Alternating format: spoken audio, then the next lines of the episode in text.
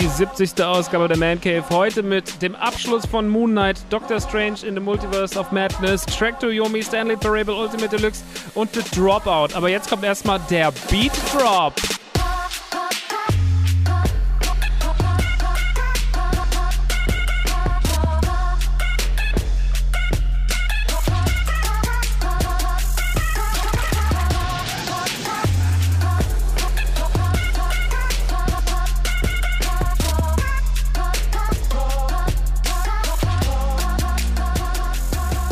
Moin moin, meine Lieben. Und damit herzlich willkommen in der Geburtstagsausgabe. Es ist der dritte Geburtstag der Man Cave. Happy Birthday an mich und an euch und auch nochmal Shoutouts an Vergangenheitsmax, der vor drei Jahren sich dazu entschieden hat, diesen Podcast zu gründen. Nachdem ich bei Rumblepack raus war, habe ich mir gedacht, ach, guck mal, ein Podcast, wo ich einfach nur reden kann. Weil was mich am meisten genervt hat, ne?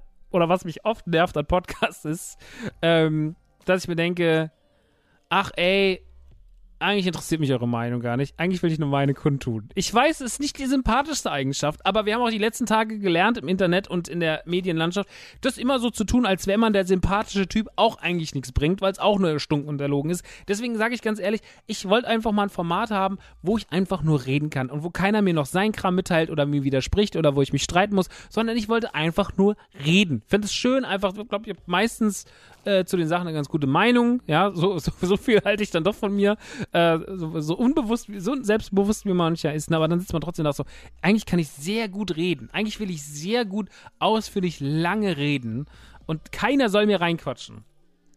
Deswegen damals diesen Podcast hier gegründet und drei Jahre später ist er immer noch da und wahrscheinlich wird es ihn nur noch lange geben, weil who cares? Es ist einfach so, wir sind einfach ein entspanntes Ding hier bei in der Man Cave und ähm, muss auch sagen, sehr, sehr entspannte HörerInnenzahlen. Seit dem Anfang eigentlich immer auf einem guten Level und immer auch da geblieben. Kein großer Ausbruch nach unten oder oben, manchmal nach Themen abhängig, aber ansonsten immer sehr, sehr, sehr konsequent und das ist auch schön, ja. Konsequente, konsequente, beständige Projekte sind auch schön. Deswegen danke, dass ihr noch da seid. Danke, dass ihr mir zuhört und euer Ohr schenkt.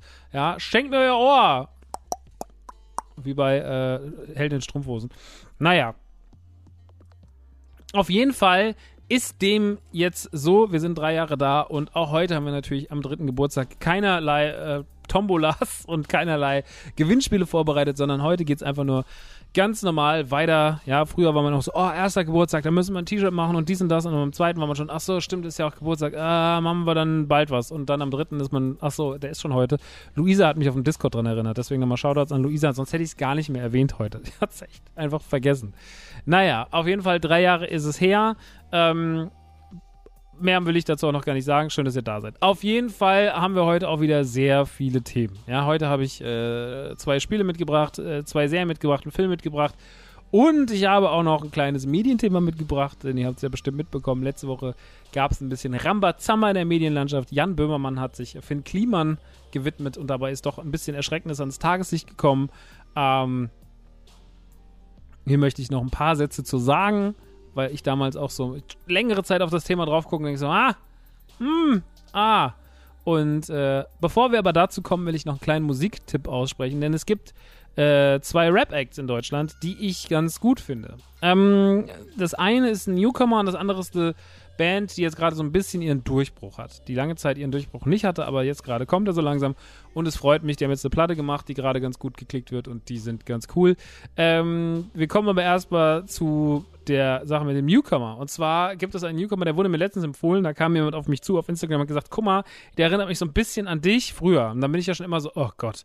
Weil immer, wenn man mir Leute empfohlen hat, die sagen so, ja, das ist auch so ein Nerdrapper, hört ihr dem anderen, kam so was Furchtbares raus wie Dame. Kennt ihr Dame? Der hat eine grauenvolle Stimme und hat immer so, hat immer so, der hat irgendwann so die Formel gehabt, Dame, dass er sich hingesetzt hat und gesagt so, okay, äh, was ist gerade das angesagteste Videospiel? World of Warcraft, dann mache ich einen Song auf World of Warcraft zu World of Warcraft. Und ähm, ach so, und was mögen die Leute noch? Ah, die Leute mögen ähm, FIFA, mache ich einen Song zu FIFA. Und dann hat er immer so zu den beliebtesten Spielen Call of Duty, Assassin's Creed und sowas so Songs gemacht. Und die waren immer sehr ähnlich und ähm, klar, wenn du dir natürlich das Spiel aussuchst und machst dazu die selbsternannte Hymne, ähm, einfach auch aus Mangel an Alternativen, dann sitzen natürlich alle Leute da, die sagen, sagen ja, ich kenne das, ey, World of Warcraft spiele ich auch. Ich spiele da auch immer so lange wie der. Krass, der ist ja mein Bruder. Und der hat sich dann immer so sehr plakativ die Sachen auf die Fahne geschrieben. Ich meine, es ist natürlich seine Taktik gewesen, war nicht dumm. Und ähm, ich glaube, inzwischen macht er auch ein bisschen andere Musik, was ich die letzten Jahre so mitbekommen habe. Hat mir dann trotzdem nicht gefallen, weil die Stimme mir nicht gefällt, weil die mir zu billig geschrieben ist. Also ist jetzt kein großer Lyriker, keine Ahnung. Ich habe es immer gehasst, wenn man gesagt hat, ah, er musste mal mit dem, das ist so ein krasser Vergleich. Da drauf geschissen. Aber ähm, ich ähm, fand, oder genau wegen sowas zucke ich halt immer wieder zusammen. Ne? Ich zucke immer wieder zusammen, wenn man mir sagt, so, du klingst wie der, du bist wie das oder da ist so ein Nerd-Rapper, fand ich immer so ein bisschen, naja. Genauso wie wenn Produzenten früher zu mir kamen und haben gesagt, ah, äh, du bist doch so ein Nerd-Rapper, ne? Ich habe dir mal ein Beat gebaut, der ist genau was für dich. Dann war immer mit dem Tetris-Sample. Weil sie, die einzige Idee, die sie hatten, war Tetris oder Super Mario-Sample. So, wenn einer ganz kreativer war, war es mal Sonic-Sample. So, aber ansonsten war es nichts Interessantes, nichts Tolles, nichts Cooles und äh, naja. Und das hat man hier auch gemacht bei dem Newcomer. Äh, nämlich, die Rede ist von McLovin, aber nicht McLovin geschrieben wie die Filmfigur McLovin Lovin, also mit O, sondern mit U. Äh, L-U-V-I-N. Und äh, McLovin ist so ein Typ, der sich so ein sehr krasses, oder die Parallele, warum man diesen Vergleich überhaupt zieht, ist, er hat sich so ein sehr nerdiges Außenseiter-Image auf die Kappe geschrieben. Definiert sich auch in einer Szene, in der man die ganze Zeit von Sex spricht, eher so als die Jungfrau äh, hat jetzt auch gerade so ein Battle absolviert. Fuck Girl vs. Jungfrau hieß es. Das war so ein uh, Don't Let the Label Label You mäßiges Battle, wo auf einem Beat er und sie sich so in Anführungsstrichen gezofft haben. Sehr witzig, sehr lustig von beiden Seiten. Ähm, und die haben sich halt da gegenseitig platt gemacht. Und äh, sie halt wurde so ein bisschen, sie hat sich ja selber so ein bisschen als Frau, die mit mehreren Männern schläft und er als jemand, der mit gar keinen Frauen schläft, äh, offenbart. Und dann haben die halt sich so da gebettelt auf der Ebene aber alles so sehr augenzwinkernd und nicht so richtig böse, sondern eher so ein Liebesbattle irgendwie. So ein, so ein, das war einfach nett alles irgendwie. So, ne? Man hatte nicht das Gefühl, hier geht es um die Existenzzerstörung, sondern so, komm, wir äh, spielen so ein Spiel und du bist jetzt in der Rolle und ich bin in der Rolle und dann machen wir so ein bisschen Battle, hauen ein paar geile Lines raus und dann ist vorbei.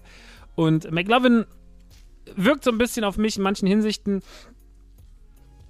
wie er Songs schreibt, auch wie er sich so gibt und so. Das hat er so ein bisschen so ein Dave-Vibe, also ein bisschen so ein äh, Little Dicky-Vibe ähm, natürlich jetzt nicht ganz so krass wie Little Dicky, weil Little Dicky ist schon wirklich eine Upper Class, aber da ist so ein Ansatz drin, der mir ganz gut gefällt. Ich mag die Beat-Auswahl. Ich finde, dass der sehr, sehr gut rappt. Ich finde, dass der sehr, sehr geile Lines hat. Ich finde, dass der irgendwie ganz gut weiß, wie man Songs macht.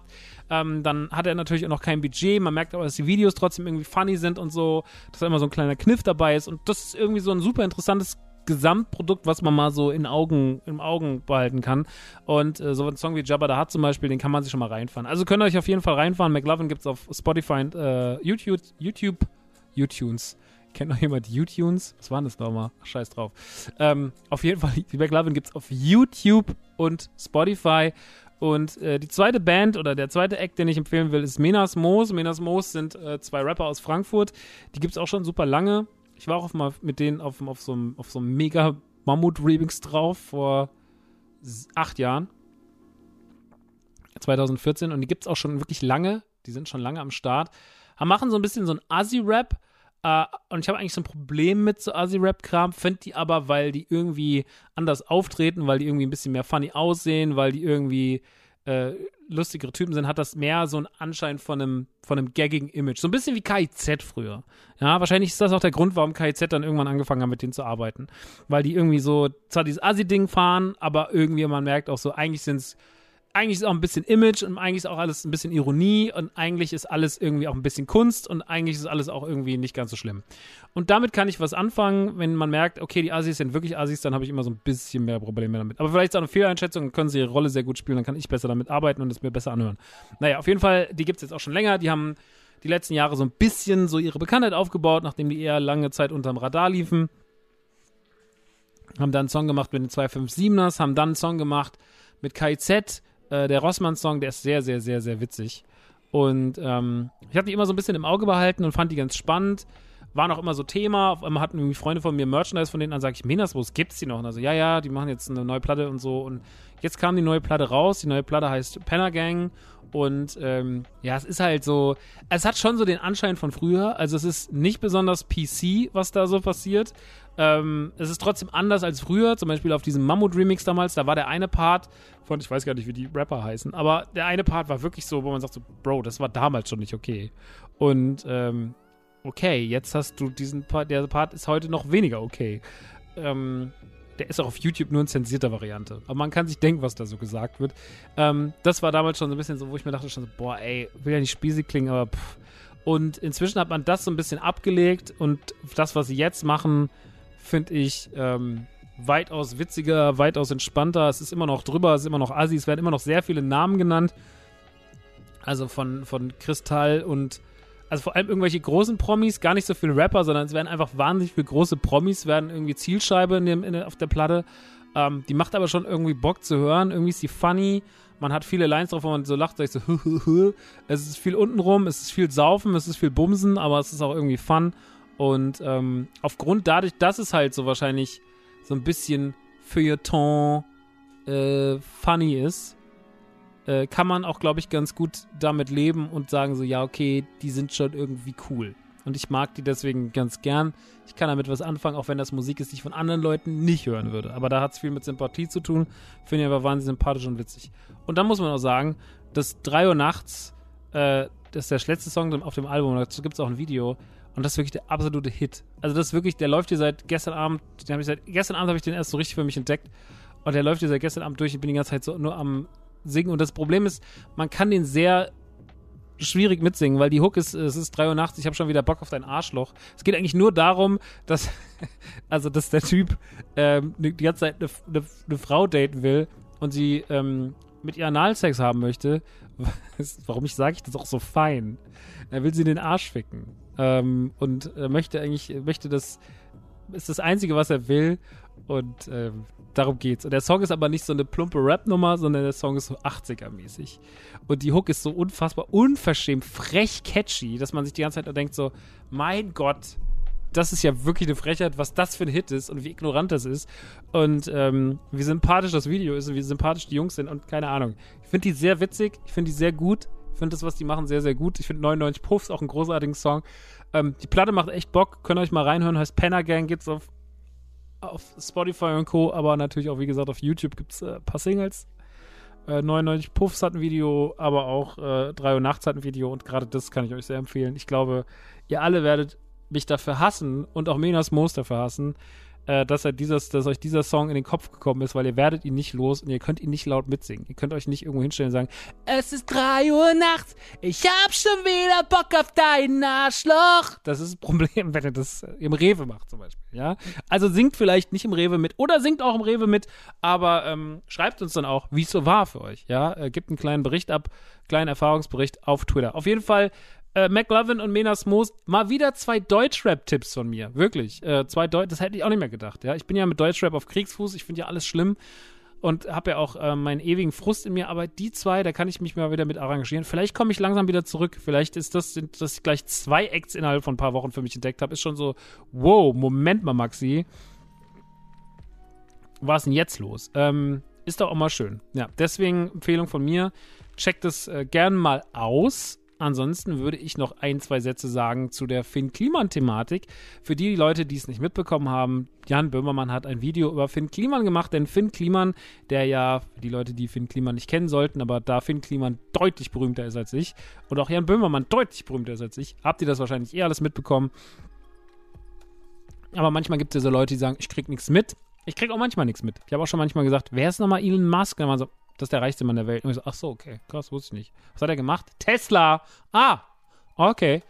Ähm, genau, und das ist so, äh, Finn Kliman ist so ein Entrepreneur, der aber nicht so richtig Entrepreneur sein will. Also er ist jemand, der äh, tüchtiger Geschäftsmann ist, aber so ein bisschen das alles unter der Selfmade und ich bin ja so einer von euch und ich fahre ein Volvo und habe eine ganz normale Freundin und alles ist so, ich lebe auf dem Land in so einem Häuschen und ab und zu spiele ich mal Klavier und so und der so sich erstmal so auf den ersten Blick als einer von uns, vom Volk gibt, aber wenn man genauer drauf guckt, kann es eigentlich gar nicht stimmen, weil er hat mehrere Firmen und der hat erfolgreiche Musik gemacht und ähm, der hat ganz schön viel Business hinten dran am Laufen. Ne? Also man merkt dann schon so, eigentlich so richtig, so richtig, richtig, richtig, richtig, richtig kann das nicht wahr sein. Aber man will es ja auch glauben, weil man ja auch immer noch gerne ans Gute glaubt. Man will auch manchmal diesen einen Typen haben, wo man sagt so, oh krass, der ist so wie wir, der ist auf dem Boden geblieben und der macht so viel Gutes. Und Finn Kliman macht auf dem Papier erstmal sehr viel Gutes, spendet viel, setzt sich viel für Viva Aqua, Brunnenbau, was weiß ich ein. Also hat sich so eine große Charity-Liste auf die, auf die Nase geschrieben und ähm, hat für viele Leute und auch für mich äh, vor ein paar Jahren immer so dieses Gefühl gehabt, so, oh krass, ey, dass es noch so einen guten Typen gibt. Dass es einfach noch so einen guten Typen gibt. Hm. ich habe ein paar Mal was mit dem gemacht, im Sinne von, da gab es mal eine Folge äh, live beim Autokino, da war er zu Gast, das war auch super lustig, da hat er Max Lessmann tätowiert. Ähm, er hat, äh, war dann noch bei einem anderen Autokino-Gig zu Gast auf der Bühne auf dem Kosmonaut-Festival, war furchtbar, wo der Auftritt furchtbar war, es lag aber nicht an ihm, es lag an mir vor allem. Ich habe wahnsinnig viele dumme Sachen auf der Bühne damals gesagt, das habe ich sehr, sehr, sehr bereut. Und es war wirklich ein absolute beschissene, beschissener Auftritt vor vier Jahren. Und ähm, man hat immer was miteinander zu tun und wir hatten auch jetzt nie Probleme, deswegen ich will jetzt auch hier gar nicht so unnötig lästern, weil wenn ich jetzt da sage, so, ich habe mir schon gewusst, ein Scheißtyp, dann wäre es gelogen, zu mir war der cool. Ähm, aber natürlich ist der Fall trotzdem krass. Und man muss auch sagen, dass ich mich äh, trotz dieses guten Verhältnisses am Anfang ähm, sehr schnell so ein bisschen aus seiner Richtung distanziert habe, weil ich gemerkt habe, so, ey, irgendwas kann da nicht stimmen. So, irgendwie fühlen sie ein paar Sachen shady an, ein paar Sachen, die man so mitbekommen hat, waren immer so ein bisschen so, okay, das ist ja eigentlich widersprüchlich zu dem und ist es dann, aber man hinterfragt es dann auch vielleicht nicht so richtig, weil man sich immer denkt, so, naja, ähm, es ist irgendwie ein bisschen komisch und es ist dann auch alles trotzdem am Ende des Tages zu klein. Es sind dann eher so Kleinigkeiten, die einem auffallen. Aber man denkt sich immer so, okay, ist das dann, wie ist denn das jetzt eigentlich? Ist, ist das nicht irgendwie auch uncool? Aber wenn ich das jetzt ansprechen würde, dann würden alle nur sagen, ich bin ein Hater. So, so schlimm ist das so gar nicht. Du bist ein Hater und du bist ja nur neidisch. Ich habe mich so ein bisschen gefühlt manchmal, habe ich schon oft gehabt, ähm, jetzt natürlich nur eine kleine Variante. Wir kennen das aus Filmen. Es gibt irgendwie eine Figur, die von allen irgendwie krass abgefeiert wird und unsere Hauptfigur, die, der Protagonist, weiß, dass diese Figur, die jetzt gerade von allen irgendwie abgefeiert wird, eigentlich der Böse ist. Aber irgendwie ähm, dringt das nicht an den Leuten durch. Die Leute haben keine Empathie dafür, der lässt sich nichts anmerken, was auch immer. Und nur der eine weiß es. Immer wenn er sagt, ja, aber der hat ja so und so Sachen gemacht, dann ah, du bist so nur neidisch, guck mal, du willst nur schlecht reden, weil du, weil du nicht so viel hast wie er und so. Du bist auch, du bist auch selber so. Und irgendwann kommt dann raus, ah, der Antagonist ist wirklich der Antagonist und dann hat er gerade eine Stadt in die Luft gesprengt, dann sind alle so, oh, Ah, okay, du hattest doch recht. Äh, ja, sorry, ne, dass wir da, ja, schon okay, ciao. Ähm, und und äh, dieses Gefühl kennt man und äh, so ein Gefühl, dass man so ein bisschen weiß, so, glaube, ich habe so ein bisschen, so ein bisschen, nicht das Gefühl, dass das alles richtig ist. Das hatte ich da auch manchmal so ein bisschen. Und deswegen hatte ich dann damals, wir hatten jetzt auch kein enges Verhältnis, ne, dann hat man so ein bisschen so drauf gucken, mal so ein bisschen so, ja, ich nehme mal so ein bisschen Abstand. Das ist, glaube ich, nicht so richtig meins. Und wenn Leute das so sehr abgekultet haben, abgefallen, irgendwie habe ich ein Problem damit. Wenn man auch so Leute getroffen hat, dann sagt, nee, ey, das ist so toll, und der ist so lieb. Kennst du den? Nee, aber guck mal, wie der sich im Internet gibt, ist doch super. Stimmt, im Internet, wenn er sich so gibt, dann ist natürlich richtig. Kann auch mal ein YouTuber, der hat immer ein Hühnchenkostüm getragen. Ist ja auch kein Hühnchen gewesen. Aber naja, ähm, er wusste auf jeden Fall immer wie, sehr, sehr gut, wie er sich verkauft. Und naja, jetzt ist über das Neo-Magazin sehr viel zu Bruch gegangen. Finn Kliman hat sich, ähm, ist ein Skandal um die Ohren geflogen, ein Maskenskandal. Er hat äh, 2000, äh, ein, äh, 2020 beim Beginn der Pandemie Masken hergestellt, hat gesagt, die werden in Europa produziert. Er gibt die zum Einkaufspreis ab, er macht damit noch Minus und so weiter und so fort. Ähm, er hat noch Masken, die am Anfang einen kleinen Defekt hatten, die irgendwie zu groß waren, hat er gespendet. Äh, in, an, an Flüchtlingscamp und so und hat gesagt, ey, lass uns das so und so machen und alles cool und so und hat sich damit auch noch so ein bisschen gebrüstet, verdienen kein Geld, wir verschenken Masken an, an, an arme Länder und so weiter, bla bla bla bla bla. Jetzt ist aber rausgekommen durch Recherche des Neo-Magazins, was sehr, sehr krass belegt wird mit WhatsApp-Verläufen, äh, Sprachnachrichten, E-Mails und so weiter und so fort. Also der Whistleblower da hinten dran war krank, weil das ist wirklich eine verrückte Geschichte. Und ähm, hat man gemerkt, so, ah, so richtig, so richtig geil war das alles nicht diese Masken, von denen man gesagt hat, sie werden in Europa produziert und was man auch so an Kundinnen und auch Großkundinnen äh, kom äh, ähm, kommuniziert hatte, das war wohl nicht richtig so. Und ähm, ja, jetzt äh, fliegt ihm das also um die Ohren. Auch die Masken, die er da irgendwie äh, in, die Flüchtlingscamps nach Griechenland geschickt hat, äh, die waren anscheinend ähm, deutlich beschädigter und da war man sich auch ganz klar bewusst, dass die beschädigt waren. Das hat man damals überhaupt nicht so äh, kommuniziert. Und dieses Ganze, ich mache damit keinen Gewinn, stimmt auch nicht, weil man hat damit eine halbe Million Gewinn gemacht. Nicht eine halbe Million Umsatz, sondern eine halbe Million Gewinn. Das bedeutet, eine halbe Million ist die Rendite. Das bleibt hängen, ne? Das ist das, was. Und das ist äh, krass schon. So, wenn man, ähm, wenn man da steht und auf einmal ist man so, yo, da hat aber jemand viel gelogen. Ja, ähm, und das ist auch alles kein Zufall, dass das gelogen ist. Das ist auch nichts, was irgendwie, was man aus Versehen mal übersehen hat. Und äh, naja, seitdem ist das Internet am, am Durchdrehen. Das Video von Böhmermann hat schon über drei Millionen Klicks zum jetzigen Zeitpunkt. Aufzeichnungsdatum ist der Montag, Mittag. Ähm, und hat das vorhin, glaube ich, schon 3,1 oder 3,2 Millionen Klicks. Und es wird heiß diskutiert, es haben sich diverse Leute schon eingeschaltet Viele Leute zeigen sich enttäuscht. Ähm, der Anwalt Solmecke hat schon ein Video gemacht, hat gesagt, warum das auch alles rechts nicht so ganz geil ist und wa was man da so machen kann. Dann gab es ein Statement von Finn Kliman, das wurde auch schon von, vom Internet tot analysiert, wo auch viel äh, Zeug gemacht wurde. Finn hat auch so im Vorfeld so ein bisschen über seine typische, hat ja eine sehr, sehr krasse Art, wie er mit seiner Community redet. Man weiß schon immer so dieses, ich spreche die alle per Du an und wir sind eins und ich bin einer von euch und wir machen was Gutes und hier und da und sowas. Aber hinter all dem steckt irgendwie mehr Kalkül und das ist damit halt jetzt, sage ich mal, diese Maske ist damit gefallen. Ähm, ich muss, finde, man muss da nicht gleich alles, was er tut, verteufeln, aber man sollte schon viel deutlich mehr hinterfragen, weil das hat gezeigt, dass er auf jeden Fall ähm, nicht der Sunny Boy ist und nicht der Good Guy ist, von dem wir denken oder dachten, dass das ist. Und ähm, das hat auch so ein bisschen dann das vermutet, was nicht nur ich gedacht habe durch, durch den Kontakt und durch das, was man so im Hintergrund mitbekommen hatte, sondern was auch viele, viele, viele, viele andere Leute dachten. Und auch es ist ganz interessant, weil eigentlich alle, die ich so kenne, die ihn auch kennen und sowas, haben so alle keiner hatte so Mitleid, als das passiert ist. Alle waren so, ich bin nicht überrascht und ich habe auch kein Mitleid, weil das ist so das, was ich von ihm gedacht habe. Und das ist nur der, die Spitze des Eisbergs. Das Tip of the Iceberg. Keine Ahnung. Ich will da überhaupt nichts in den Raum stellen, weil wer weiß, am Ende ist es vielleicht wirklich nur die eine Geschichte. Ne? Da wird man ja einfach so Dinge bewerten, die man nicht kennt. Ich kann jetzt nur den Fall bewerten, beziehungsweise die Erfahrung, die man so gemacht hat und muss sagen, dass es mein Bild leider bestätigt, was ich irgendwann so ein bisschen davon hatte und warum ich mich auch damals distanziert habe. Ähm, auch wenn ich jetzt weder ein enger Vertrauter war, noch jemand, der da irgendwie äh, tief den Kopf drin hat, will ich auch gar nicht, muss ich auch gar nicht. Ist mir auch alles ehrlich gesagt, dafür ist mir dann zu egal. Ähm, aber gerade bei dem Maskenthema hatten wir sogar mal auch einen Konflikt, weil wir ja auch damals Masken gemacht hatten und er damals äh, so ein Statement rausgehauen wo alle Leute, die Masken machen, kritisiert haben. Das wurde mir dann mehrmals so, ja, äh, ihr habt ja auch Masken gemacht und eure Masken kosten 10 Euro, warum kosten die 10 Euro? Und wir haben die halt bei so einer kleinen Stickerei um die Ecke machen lassen und bei uns war die Auflage nicht 100.000, sondern 1000. Und äh, da hat die Maske wirklich in der Produktion, glaube ich, 7 Euro oder 6,50 Euro oder so gekostet. Netto. Dann kommt noch, die, äh, kommt noch der Verpackungspreis drauf und sonst irgendwas. Und dann bist du schnell, dann machst du wirklich keinen Gewinn. Ne? Dann machst du einen Euro oder sowas am Ende des Tages. Und ähm, bei 1000 Masken könnt ihr euch aus... 1000 Euro sind, also 1000 Masken ah, 1 Euro sind 1000 Euro. Mehr bleibt da tatsächlich nicht hängen. Und ähm, da muss ich mir dann trotzdem Sachen damals anhören. Habe ich gesagt, ich finde deine Kommunikation scheiße, dass du alle, die jetzt irgendwie Masken machen und die nicht irgendwie direkt 2 Euro kosten, runtermachst. Und so, nein, das ist nicht gemeint und alle sollen den Hack machen und bla. Dann hatten wir damals so einen kurzen Konflikt und habe ich damals auch gedacht, so, hm, und jetzt tatsächlich genau das Thema ist das, was jetzt auch noch, wo er noch zu mir sagt, ich mache ja noch, äh, mache ja keinen Gewinn und so. Hm, keine Ahnung. Ähm, warum spreche ich das an? Weil es Klicks bringt?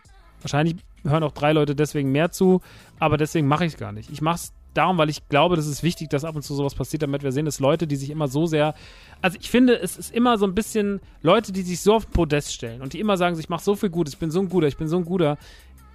Bestimmt gibt es davon auch ein paar, die wirklich was Gutes machen, aber man muss trotzdem vorsichtig sein und ich glaube, dass dieser Fall zeigt, nicht, dass man ihn verbrennen sollte, nicht, dass man, also ne, dass jetzt irgendwie die Figur für den Kliman komplett aus den Medien genommen wird, aber der muss sich beweisen und der muss sehr, sehr viel offenlegen und der muss sehr, sehr bessere Statements als ab, abgeben als das, was am Freitag kam, wenn er, seinen, wenn er den Arsch aus der, aus der Schlinge ziehen will. So, weil das, was er da gemacht hat und das, was er da gesagt hat und so, das war alles nicht besonders schlau, nicht besonders durchdacht.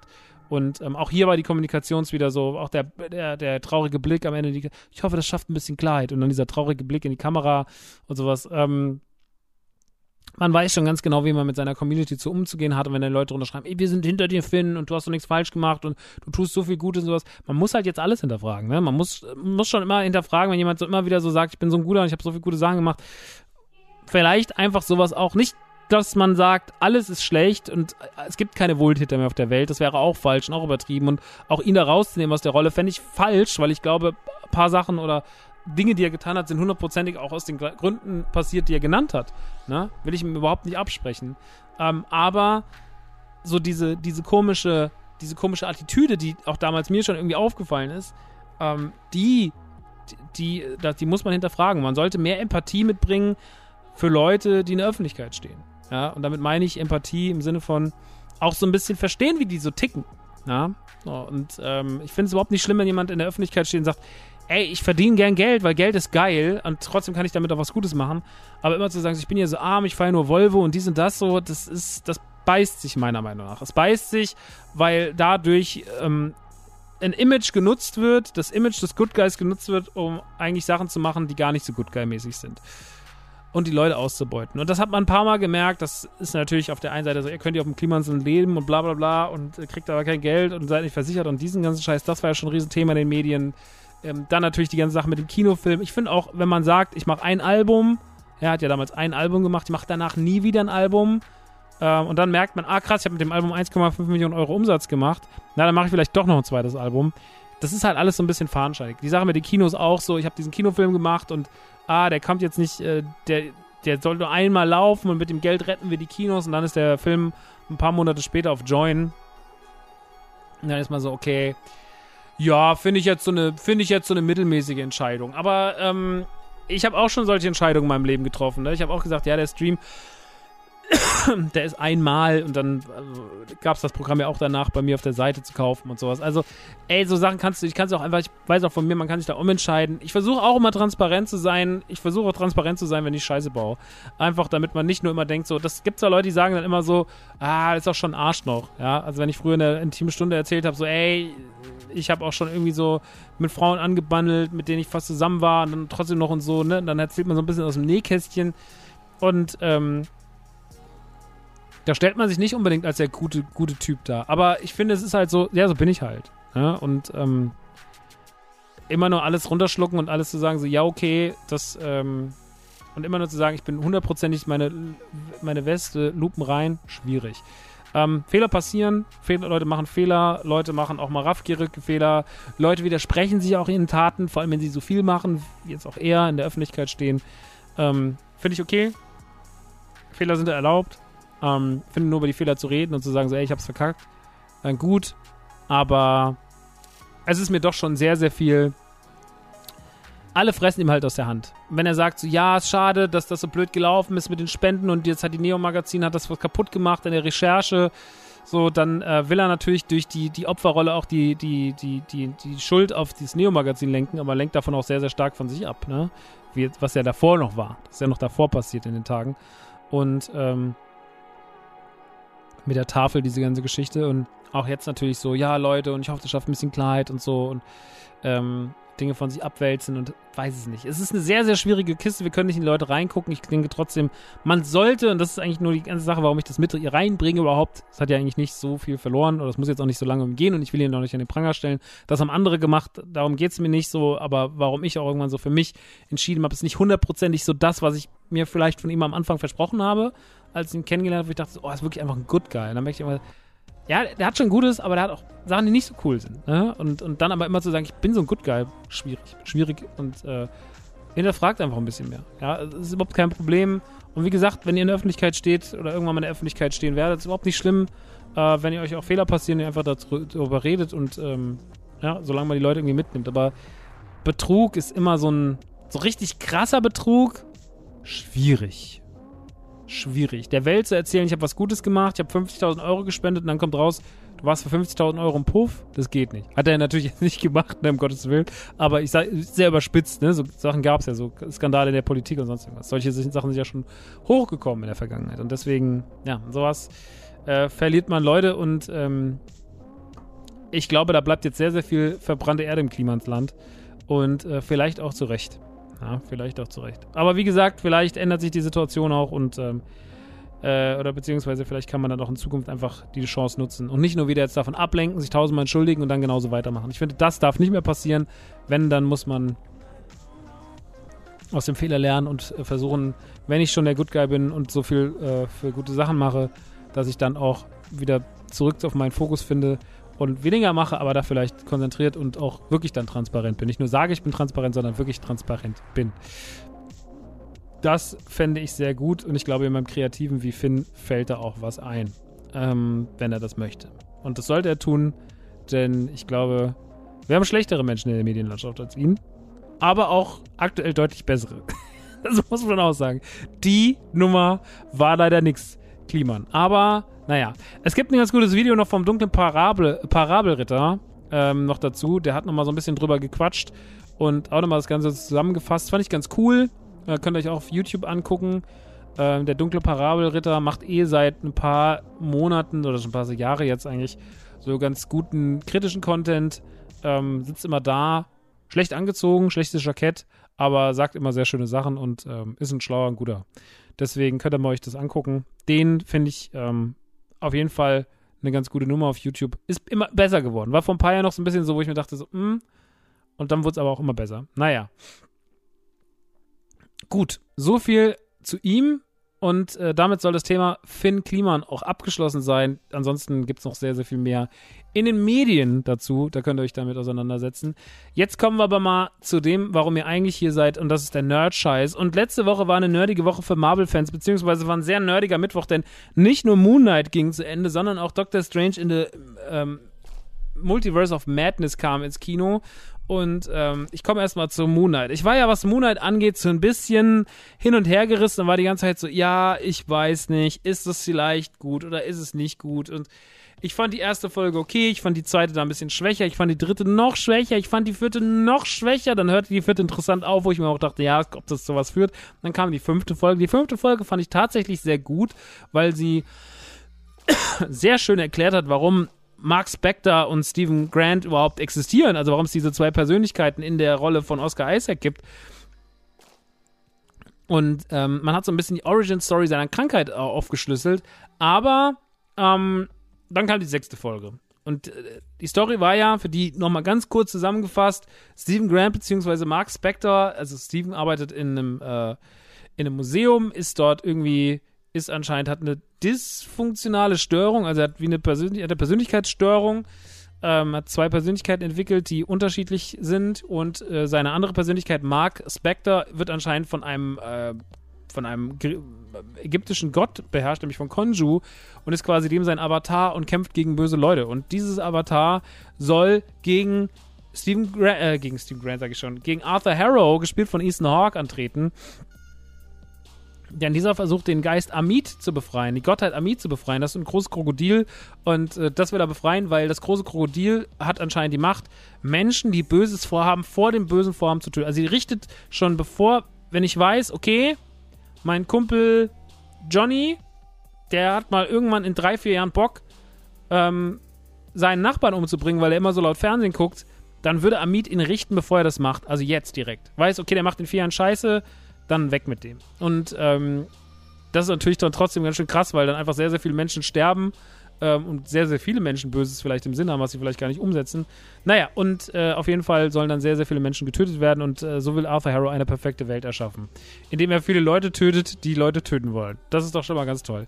Und ähm, Konjo bzw. Moonlight bzw. Mark bzw. Spectre, die wollen es dann verhindern. Er wird dabei noch von äh, Lela, heißt sie, glaube ich, begleitet, die dann auch später noch ein Avatar wird von der Gottheit in der letzten Folge. Und ey, Moonlight hat bestimmt irgendwie eine gute Absicht gehabt, aber ich muss sagen, es ist für mich die schwächste der Marvel-Serien. Also von den sechs MCU-Serien, wenn man What If mit reinnimmt, die jetzt in den letzten, letzten eineinhalb Jahren, also seit Anfang 2021, rausgefeuert wurden, hat sich Moonlight bei mir am wenigsten eingebrannt. Das liegt an sehr, sehr vielen Punkten. Ich finde erstmal, dass die ganze Inszenierung wahnsinnig billig ist. Ich finde nicht, dass es hochwertig aussieht. Ich finde nicht, dass es besonders schön geworden ist. Ich finde nicht, dass es, dass es besonders stylisch geworden ist. Ähm, es sind keine schönen Schauplätze, es ist nicht schön gefilmt, es ist nicht schön in Szene gesetzt, es ist teilweise sehr billig animiert. Ähm, das ist schon mal das Erste. Ich finde dann, dass die Story wahnsinnig egal ist. Ich finde, dass die Dialoge der, der egalen Story angepasst sind. Die sind nämlich auch scheißegal. Ich finde, dass es nicht schön aussieht. Ich finde, dass es also einfach in sich kein schön präsentiertes Produkt ist. Und dass es alles irgendwie ziemlich billig wirkt und alles ziemlich hingerotzt wirkt. Für eine Serie, die so ein großes Budget hat, die so viele Namen drin. Ich finde auch den Cast fast durch die Bank weg irgendwie. Ich finde Arthur Harrow irgendwie unangenehm, aber nicht auf so eine coole Art und Weise unangenehm, wie so, oh, krasser Bösewicht. Heftig, ja, so wie jetzt, keine Ahnung, den Riddler, von, gespielt von Paul Dano und The Batman oder sowas, sondern ich finde so, ja, weiß ich nicht. Das ist irgendwie so eine, das ist irgendwie alles so unfassbar scheißegal, was da passiert ist. Und, ähm, irgendwie sind die Figuren nicht richtig sympathisch. Ich finde auch Oscar Isaac spielt das alles so ein bisschen zu drüber. Selbst Lila ist irgendwie nur so eine Standard-Sympathieträgerin, wie man sie jetzt schon 50 Mal im, äh, MCU gesehen hat und sowas. Also, es ist wirklich, es ist ganz schön ideenlos und ganz schön hingerotzt und auch dann nicht konsequent genug in seinem Ton. Also, die Serie hätte ja sehr, sehr viel davon profitiert, wenn man sie düster gemacht hätte und brutal gemacht hätte. Und die erste Szene, die wir damals gesehen haben in dem Trailer, wenn äh, der Moon Knight ein, diesem Monster in dem Klo auf die Fresse haut und sowas, das war damals so, okay, krass, das ist ein anderer Ton, der hier angeschlagen wird. Das ist eine ganz andere Nummer und uiuiuiui, das könnte in die richtige Richtung gehen. Aber diese Brutalität, die man vielleicht erwartet hat, und klar ist das MCU, kann nicht so brutal sein wie die Marvel-Netflix-Serien damals, ähm, da muss man schon irgendwie ein bisschen anders auf den Gewaltgrad achten, aber man hat einfach nichts dafür getan, dass das irgendwie, ja, dass das irgendwie wirkt. Ne? Es hatte diese ganze Düsternis blieb auf der Strecke. Es war dann trotzdem irgendwie noch family-friendly, obwohl es gar nicht hätte so family-friendly sein müssen. Ähm, weil man sagt ja immer, das MCU hat so ein bisschen die Probleme und Grenzen, was Gewalt angeht. Und das stimmt natürlich. Das MCU kann nicht das machen, was jetzt zum Beispiel The Batman gemacht hat, weil es am Ende des Tages einfach kein. Äh, das ist so kein Familienfilm, aber MCU haben ja immer noch den Anspruch, Familienunterhaltung zu sein und das ist auch okay. Aber ähm, dieser Film kann diese Familienunterhaltung einfach nicht abdecken. Dieser Film, äh, diese Serie schafft es nicht. Äh, diese schafft den Hybrid nicht. Äh, dafür ist die Serie irgendwie zu nett, dafür ist sie dann trotzdem auch nicht konsequent genug. Also die Serie fühlt sich einfach sehr inkonsequent in allen Hinsichten an. Inkonsequent in der Inszenierung, inkonsequent in der Umsetzung, inkonsequent in der Darstellung. Und ähm, deswegen finde ich, dass Moon Knight mit Abstand die schlechteste Serie ist, weil sie überhaupt nicht weiß so richtig, was sie will, was sie darstellen will und weil auch das Argument mit der Gewalt meiner Meinung nach nicht zieht, weil wir sehen jetzt zum Beispiel an Multiverse of Madness, dass der Film relativ brutal ist an vielen Stellen und dass das schon möglich gewesen wäre, und auch in der Vergangenheit bei MCU-Serien. Also da denke ich mal, diese eine bestimmte Szene bei Falcon vs. Winter Soldier, wo ich mir denke, so, hui, das war schon irgendwie krass mit, mit US Agent und so, ne? Also schon irgendwie heftig und ähm, hatte eine Bedrohlichkeit, die mir nun halt einfach irgendwie gefehlt hat es wirkt irgendwie so ein bisschen, als hätte man nicht so richtig das machen können, was man gemacht, machen wollte. Und äh, deswegen bleibt die Serie wahnsinnig doll auf der Strecke. Deswegen verliert die sich meiner Meinung nach in wahnsinnig viel egalen Sachen. Und deswegen ist die wahnsinnig furchtbar inszeniert und ja, scheitert am Ende von vorne bis hinten. Auch der Auftritt von Jake, der dritten Persönlichkeit von Moonlight, irgendwie, die kommt nicht wirklich, kommt nicht wirklich zur Geltung. Ist ein peinlicher Moment nochmal in der letzten Folge. Auch die großen Momente der letzten Folge, egal ob dieser Kaiju-Kampf oder keine Ahnung, die ganzen Kampfszenen, die alle irgendwie so schludrig schludrig dahergezählt werden und dann auch diese eine Kampfszene, die einfach dann natürlich auf eine billige Art und Weise durch das Auftauchen von Jake gelöst wird, den wir dann aber nicht sehen. Ähm, keine Ahnung. Ist eine sehr, sehr schwache letzte Folge. Eine der schlechtesten letzten Folgen oder die schlechteste letzte Folge auf jeden Fall, die ich in den letzten Jahren gesehen habe. Auch deutlich schlechter als Boba. Ähm, da ist wirklich alles scheißegal. Die ist wirklich kacke inszeniert.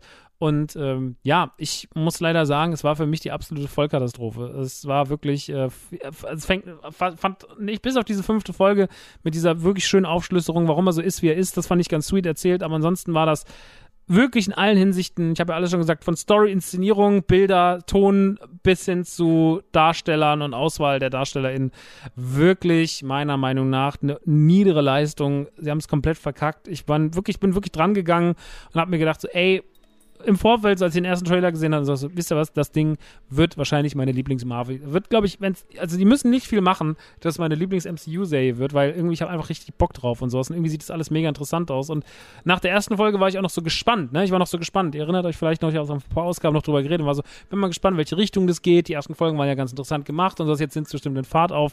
Und es wurde immer und immer schlechter so. Und wenn ich die letzte, die vorletzte Folge gewesen wäre, dann hätte ich auch gesagt, so ja, dann wäre da gar nichts Gutes gewesen. Diese eine Folge, die rechtfertigt noch so ein paar Entscheidungen, aber im Großen und Ganzen war es schon leider wirklich eine Schmutzsendung und hat leider nicht viel richtig gemacht. Schade, ja, ähm, weil ich großer MCU-Fan bin. Ich mag das alles. Ich finde das ganz alles irgendwie gut. Ich finde auch, also finde auch Falcon und Winter Soldier nach wie vor weitaus besser als das, was ich bei Moonlight gesehen habe. Schade, aber so ist es manchmal. Vielleicht fandet ihr es besser, dann will ich es euch natürlich nicht schlecht reden. Ich habe auch genug Leute erlebt, die gesagt haben, das ist eines der besten Sachen und eines der tollsten Sachen, die sie da gemacht haben und so. Und ähm, ey, dann gehen unsere Ansichten einfach komplett auseinander, aber ich für meinen Teil finde, also wenn man das richtig geil findet, hat man einfach keinen Serien- und Filmgeschmack. Dann ist es einfach, wenn man das sagt, so, das war für mich die Erfüllung des MCU, dann hat man, glaube ich, einen ganz anderen Anspruch und keinen Geschmack. So, also das war weil es wirklich komplett geschmacklose Scheiße war. Aber naja.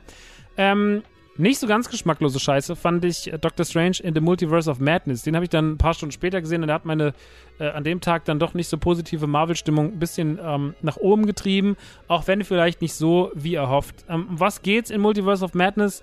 Ähm, Doctor Strange hat einen Traum, darin sieht er eine junge Frau, die wird verfolgt äh, von einem Monster. Es ist irgendwie eine ganz komische Ebene. Er selber ist auch Teil davon, äh, aber in einer anderen Variante von sich, mit so ein bisschen anderen Haaren und so ein bisschen anderem Gesicht.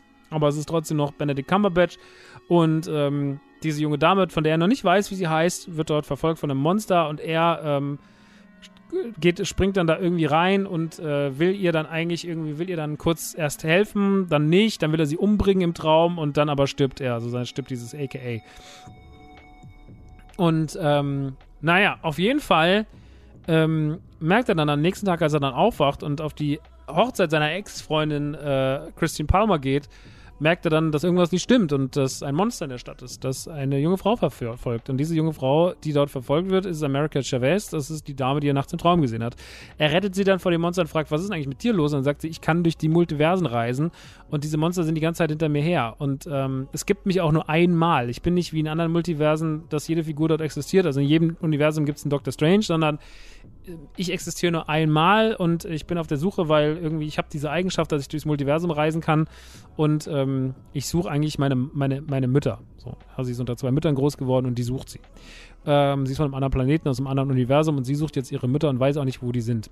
Und ähm, dann so, sieht es aber jemand auf sie ab und zwar Wanda. Wanda, äh, Strange geht dann zu Wanda und will sie eigentlich dazuziehen und dann sagt sie so, nee, äh, ich kenne sie schon und so und dann kommt raus, dass Wanda, die inzwischen sich am Ende von von WandaVision aufgrund der Geschehnisse in der Serie und dem Verlust ihrer Familie, die sie nie hatte und sowas, äh, die immer verrückter geworden ist, ähm, ist es so, dass Wanda ähm, ihre Kinder sucht. Ja, sie sucht aus dem Paralleluniversum die zwei Kinder, die sie in dieser Serie großgezogen hat und äh, will unbedingt bei denen sein und dafür will sie halt alles tun und alles hinter sich lassen und alles töten und alles platt machen und auch diese Frau platt machen, damit sie halt irgendwie an ihr Ziel kommt, zu ihren Kindern kommt. Und ähm, darum geht's. Wanda wird tatsächlich die Antagonistin dieses Films und damit haben wir eine ganz spannende Ausgangssituation. Die Regie führt hier Sam Raimi, was ganz, ganz wichtig ist, denn die Handschrift von Sam Raimi, ähm, der sich äh, nicht nur die Spider-Man-Filme inszeniert hat, die ersten drei, sondern der auch sehr, sehr viel gemacht hat für,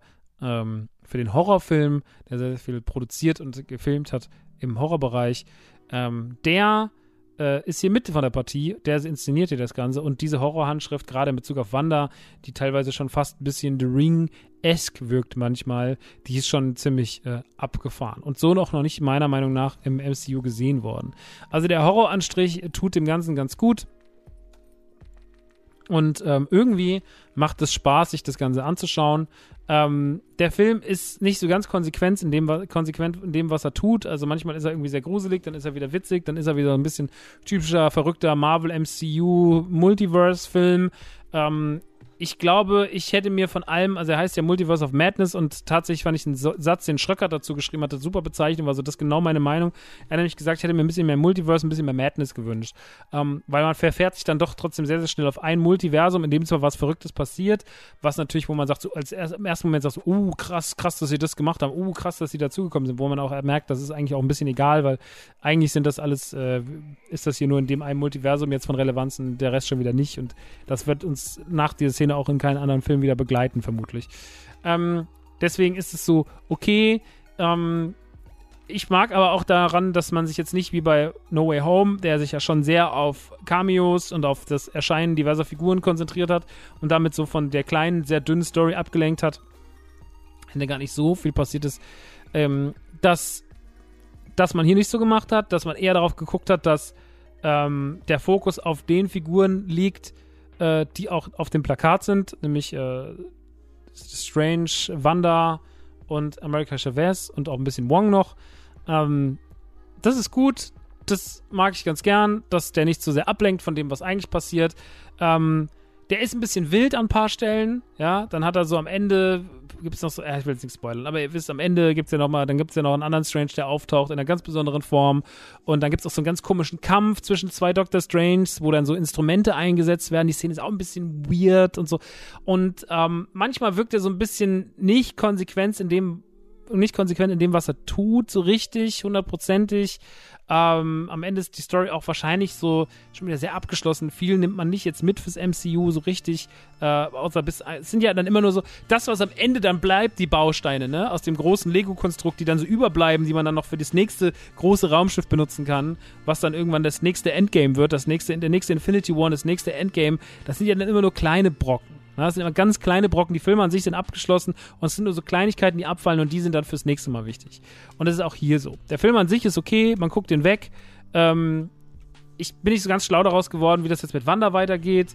Ähm, ob die jetzt hundertprozentig das ist, was man denkt, was sie ist. Und ähm, naja, ich fand den Film am Ende des Tages gut. Ich fand ihn deutlich besser als Moon Knight. Ich habe die erste Stunde gedacht, oh, das könnte einer meiner Lieblings-MCU-Filme werden. Und als er dann fertig war, habe ich gedacht, nee, ist er nicht geworden. Aber ich fand ihn ganz gut. Ich hatte eine gute Zeit. Ähm, es gibt auch viel schlechte Kritik. Es gibt Leute, die sagen, ja, der sei nicht konsequent, der weiß nicht, was er ist und sowas. Ich verstehe das auch so ein bisschen. Mein Herz hängt jetzt auch nicht an dem Film. Aber manchmal ist ja, das ist ja die Sache beim MCU und bei Marvel, das sind halt einfach Filme, die sind halt einfach dafür da, mir ein paar Stunden eine gute Zeit zu geben. Und dann ist vorbei und ich musste jetzt gar nicht so viel reindichten. Vielleicht hängt da mein Herz auch nicht genug dran, als dass ich da so viel reindichten muss, aber ähm, der hat mich unterhalten. Der hat mich unterhalten und hat mir viele gute Feelings gegeben. Ich war ein paar Mal, äh, hab ein paar Mal laut gelacht, ich war gegruselt, ich habe mir das gerne angeguckt, ich fand ein paar Szenen richtig gut, ich fand den, fand den Horror und den, den Gewaltgrad in dem Film auch überraschend hoch, dafür, dass der ab 12 ist. Deswegen ne, meine ich auch bei Moonlight dieses Argument, ja, die können ja nicht auf die Kacke und sowas. Also hier wurden schon Grenzen ausgelotet, das ist schon der, der ist wirklich auch ab 12 und nicht ab 11, finde ich. Also er ist schon, der hat seine 12 schon verdient und der kratzt auch schon in Richtung der 16. Aber ähm, das finde ich gut, das hat irgendwie Spaß gemacht und ähm, ja, keine Ahnung. Also ich finde, da muss man nicht so viel rein, nicht so viel reindoktern, ähm, als es, mehr muss man jetzt nicht reindoktern, als man will. Äh, unterhalten ist er, guckt ihn euch im Kino an, der hat ein paar schöne Bilder, ähm, der hat einen ganz guten, also der ist von der Inszenierung halt toll. Ähm, ich mag den Härtegrad, ich mag ein paar Szenen ganz gerne und ich glaube, so kann man es auch abschließen. Äh, Multiverse of Madness wird auf jeden Fall nicht das MCU verändern. Es wird auch nicht mein absoluter Lieblings-MCU-Film. Aber das ist der letzte Doctor Strange auch nicht geworden. Ich mag Doctor Strange total gern. Ich mag Wong total gern. Ich mag die Kombi aus denen. Aber irgendwie funktionieren die für mich am besten, wenn die einfach in so einem Film auftauchen wie Endgame oder sowas. Oder bei Infinity War, wo die einfach so zusammen dieses Homie-Ding haben und wo man eigentlich nur jede Szene mit denen irgendwie so Feuer ist. Und das, dem Film hat das dann schon fast so ein bisschen so eine Überreizung. Also es war vielleicht ich weiß, es ist ein komischer Satz, aber vielleicht war es mir einfach ein bisschen zu viel Doctor Strange und Doctor Strange. Naja. Ähm, aber bin gespannt, was sie aus America Chavez machen und so weiter und so fort. Also da war schon was dabei, wo ich viel mit anfangen kann. Und deswegen guckt ihn euch auf jeden Fall an. Im Kino lohnt er sich doch sehr. Vielleicht sogar schön im IMAX. Naja. Dann wollte ich noch einen kleinen Serientipp geben und zwar The Dropout. The Dropout ist eine Serie, die beschäftigt sich ähm, mit Elizabeth Holmes. Das ist eine wahre Story und Elizabeth Holmes hat Anfang der 2000er ihr Studium in Stanford, glaube ich, abgebrochen, um dann ähm, eine Firma zu gründen und äh, diese Firma, Serranos, ähm, sollte eine Maschine erfinden und auf den Markt bringen, die dann dort in verschiedenen Drogerien steht, die quasi das Blut vom Menschen ausliest und mit einem winzigen Tropfen Blut ähm, analysiert, was die Person für Krankheiten hat. Also diese Maschine sollte dafür sorgen, schnellen Aufschluss, schnellen Ausfluss, schnellen Ausschluss, Aufschluss darüber zu geben, was eine Person für Krankheiten hat, angrund eines, aufgrund eines einzigen Tropfen Blutes und damit dann halt sozusagen sagen, das ist damit, das ist damit, das ist damit, das ist damit. Und ähm, diese Maschinen wurden dann ähm, sollten gebaut werden. Es gab wahnsinnig viele Finanziers. Sie hatte noch einen, einen Freund, äh, der deutlich älter war als sie, hat sie sehr, sehr viel motiviert. Und ähm, diese Firma, sie war dann eine der, war auf dem Forbes-Magazin drauf und so, das ist eine der, ich glaube, wohlhabendsten Firmen der USA. Also wahnsinnig viele Leute haben da Geld reingesteckt. Und im Endeffekt war alles ein Hoax, denn diese Maschine wurde so nie gebaut. Äh, sie haben sehr, sehr lange alle angeflunkert, auch Walgreens, das ist eine Drogeriekette aus Amerika, äh, wo die Maschinen platziert werden sollten, so, so wie so, so Entspannungscenter sollten das sein, wo die Leute sich halt hinsetzen und so Wellnessmäßig, Wellness Center hieß das dann, dann kriegen sie dann ihren Tropfen Blut abgenommen, kriegen die Ergebnisse ausgewertet und ja, so sollte das halt sein. Und so war es aber nicht. Äh, diese Maschinen haben nicht funktioniert, man hat die dann dahingestellt, man hat den Leuten was vorgegaukelt. Dabei wurden eigentlich Siemens-Maschinen benutzt, die wurden überklebt, äh, die standen irgendwo ganz anders. Man hat den Leuten falsche Ergebnisse gegeben und so weiter und so fort. Das war ein Riesenskandal. Und ähm, Elizabeth Holmes hat damit äh, quasi eine, eine Rolle eingenommen als eine, erstmal als die emanzipierteste Frau der USA, weil sie sozusagen, alle konnten sich auf sie einigen, alle fanden sie toll und so und alle waren so, guck mal, wie toll sie ist, ähm, weil sie halt eine der wenigen äh, großen Frauen in so einer hohen Machtposition mit so viel Geld war. Und ihr Vorbild war auch ganz klar Steve Jobs, sie hat sehr, sehr zu Apple aufgeguckt. Und dann ist sie aber so auf die Schnauze gefallen und hat damit eigentlich das Gegenteil für Emanzipation äh, bewirkt. Und ähm, ja, das ist, das ist ähm, sehr, sehr schade gewesen. Die Rolle von ihr also die, die Verkörperin nimmt äh, Amanda Seyfried ein, äh, ihren Freund Sunny spielt Narvin Andrews, den kennen wir als ähm, Said aus Lost. Ähm, wir haben auch noch ähm, Kurtwood Smith, den Vater aus den wilden 70ern dabei. Äh, wen haben wir denn noch dabei? Noch bekannter. Sam Watterson ist noch dabei. William H. Macy ist noch dabei und so weiter und so fort. Also ein relativ prominenter Cast an einigen Ecken. Kevin Sussman ist noch dabei, der hier den Comicladen in The Big Bang Theory hat. Und ähm, das sind acht Folgen, die kann man ganz gut weggucken. Es ist äh, ein bisschen wie, wie Dope Sick, aber nicht mit dem Fokus auf die Kranken. Also das ist ja bei Dope Sick so schlimm, deswegen ist die Dope Sick-Serie auch wesentlich emotionaler, weil man sich ganz krass auf die Opfer der ganzen Sache konzentriert. Man nimmt nicht nur irgendwie diesen ganzen Clan hinten dran, sondern man geht auch ganz klar auf Opfer und was das Zeug eigentlich ausgelöst hat. Anhand von verschiedenen Beispielen kriegt man da sehr viele Stories um die Ohren gehauen, was das eigentlich für eine Auswirkung hat in verschiedene Bereiche. Den erspart man uns hier so ein bisschen, was ich aber schade finde, weil ich glaube, da wären auch noch zwei, drei interessante emotionale Geschichten entstanden, ähm, was man noch so, also man hat, kriegt wenig mit, was das eigentlich für eine Auswirkung auf Menschen hatte.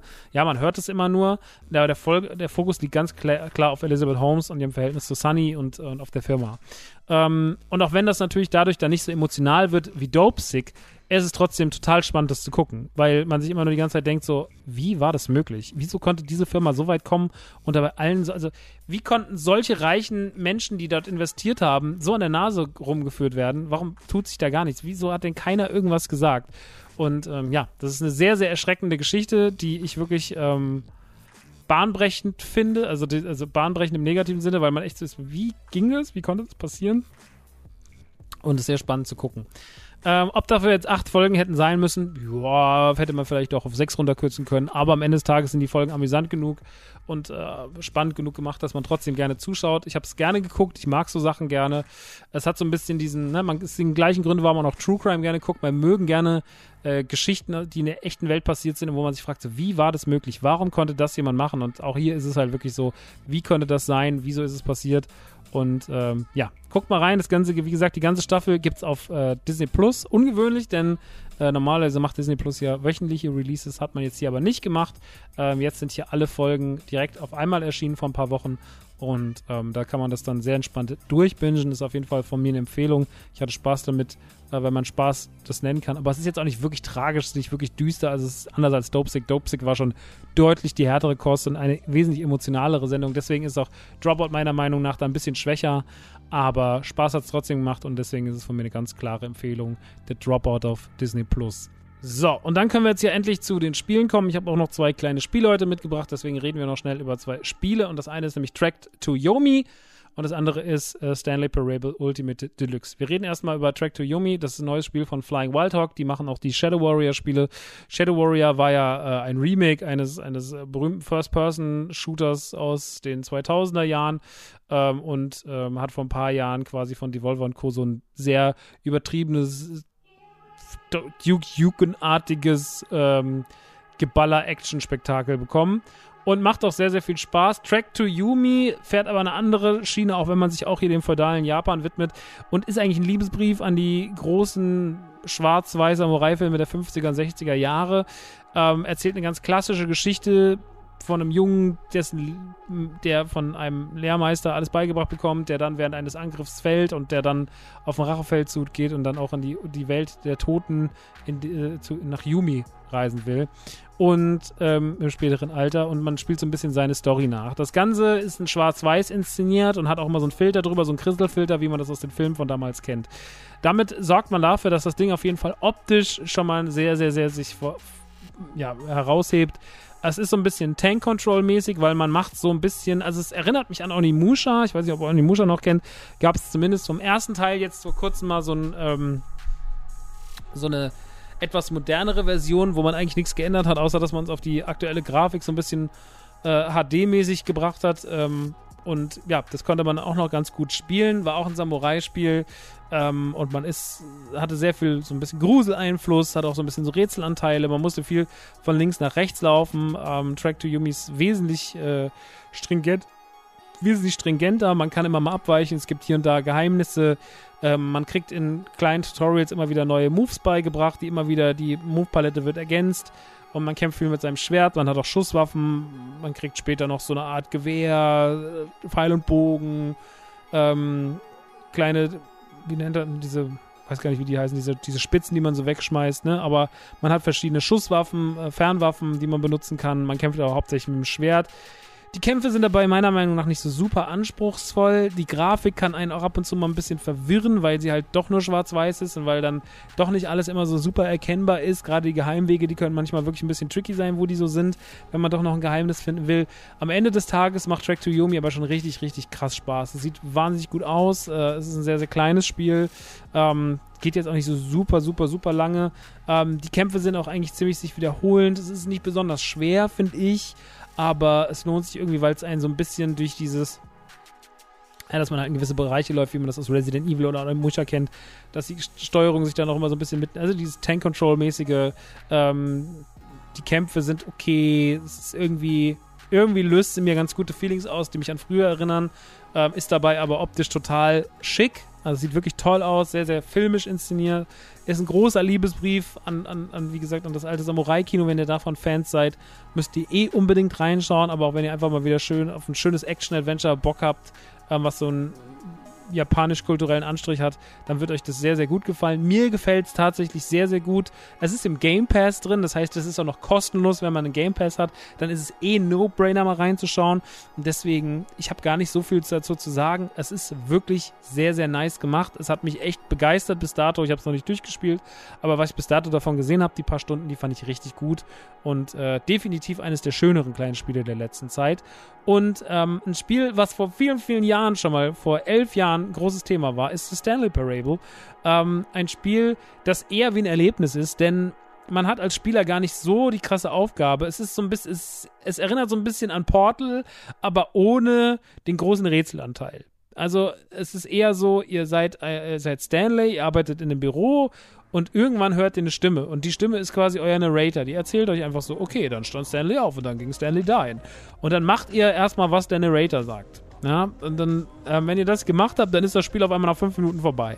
Und dann seid ihr wieder an eurem Platz. Und dann kommt ihr mal vielleicht auf die Idee, dann sagt er so, he definitely go to the, get, went to the left door. Und ihr geht aber nicht in die linke Tür, wie er es sagt, sondern ihr geht in die rechte Tür.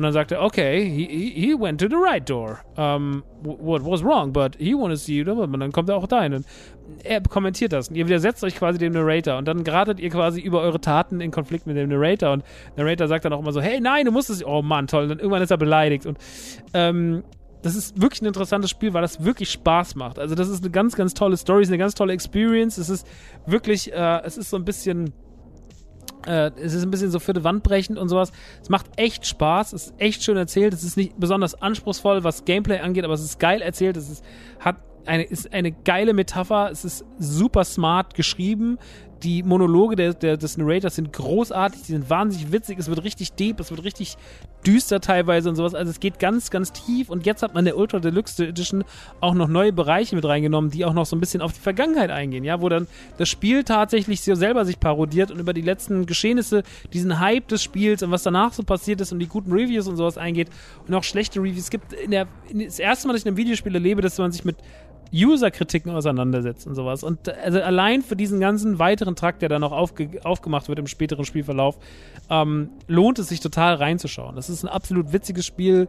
Es ist, man sitzt oft da und denkt sich so clever. Also man äh, guckt Stanley Parable die ganze Zeit an, denkt sich so, oh, was ist aber wahnsinnig clever, das Spiel. Und deswegen kann ich es euch wirklich sehr empfehlen. Das ist wirklich funny. Es ist wirklich schön. Es sieht jetzt nicht ultra gut aus, aber es sieht gut aus. Und ähm, der Witz und der Charme, wie gesagt, wenn ihr sowas mögt, zum Beispiel bei Portal oder sowas, dann müsst ihr da auf jeden Fall mit, sein, mit von der Partie sein, weil das ist wirklich äh, mega, mega, mega, mega gut. Und äh, ich habe das auch nachgeholt. Ich habe es damals auf dem PC nur so ein bisschen mal gezockt, kam damals aber nicht rein und habe es nicht so ganz verstanden, was es von mir will. Und ähm, jetzt aber ähm, bin ich total drauf hängen geblieben und finde es wirklich toll und kann es euch sehr ans Herz legen und ähm, bin wirklich Fan geworden von The Stanley Parable. Und die Ultra Deluxe Edition bringt wirklich noch ein paar schöne Sachen mit. Guckt es euch auf jeden Fall an, wenn ihr Bock auf so einen Scheiß habt, der so ein bisschen artsy ist, aber nicht zu artsy, der ein bisschen smarter ist, aber nicht zu smart, dann ist das Ding genau das Richtige für euch. Und deswegen von mir 1000% Empfehlung. Stanley Parable für Xbox, PC und PlayStation. Ich glaube nicht für Switch, oder? Doch, auch Switch, glaube ich. Naja, ihr guckt einfach selber. ihr habt doch Google. Googelt doch einen Scheiß einfach selber, Leute. Cool. Ähm, gut, dann habe ich eigentlich alles gemacht und alles gesagt, was ich machen wollte. Wir haben über Moonlight geredet, über Finn Kliman, über, über Multiverse of Madness, über Phoebe und Bumsi, über wir haben alles, wir haben alles mit reingenommen, Leute. Es ist wirklich wunderbar geworden. Alles ist mit drin in der neuesten Ausgabe von die Man Cave. Sehr schön. Was eine Jubiläumsausgabe, oder? Toll. Drei Jahre. Man hat echt wirklich, also so viel Überraschung in einem Podcast. Mein lieber Herr Gesangsverein. Naja, das war die 70. Ausgabe der Man Cave. Wir hören uns in zwei Wochen wieder, dann mit der 71. Ausgabe der Man Cave und dann mit weiteren nicht vorhandenen Überraschungen, sondern ähm, einfach mit dem gleichen Scheiß wie immer. Aber ihr liebt ähm, ihr liebt einfach Beständigkeit und ich bin einfach eine der wenigen Beständigkeiten in eurem Leben und damit müsst ihr leben und ich auch. Gut, das war's. Wir hören uns in zwei Wochen wieder. Küsschen aufs Nüsschen und bis dahin gehabt euch wohl. Euer Maxi. Tschüssi.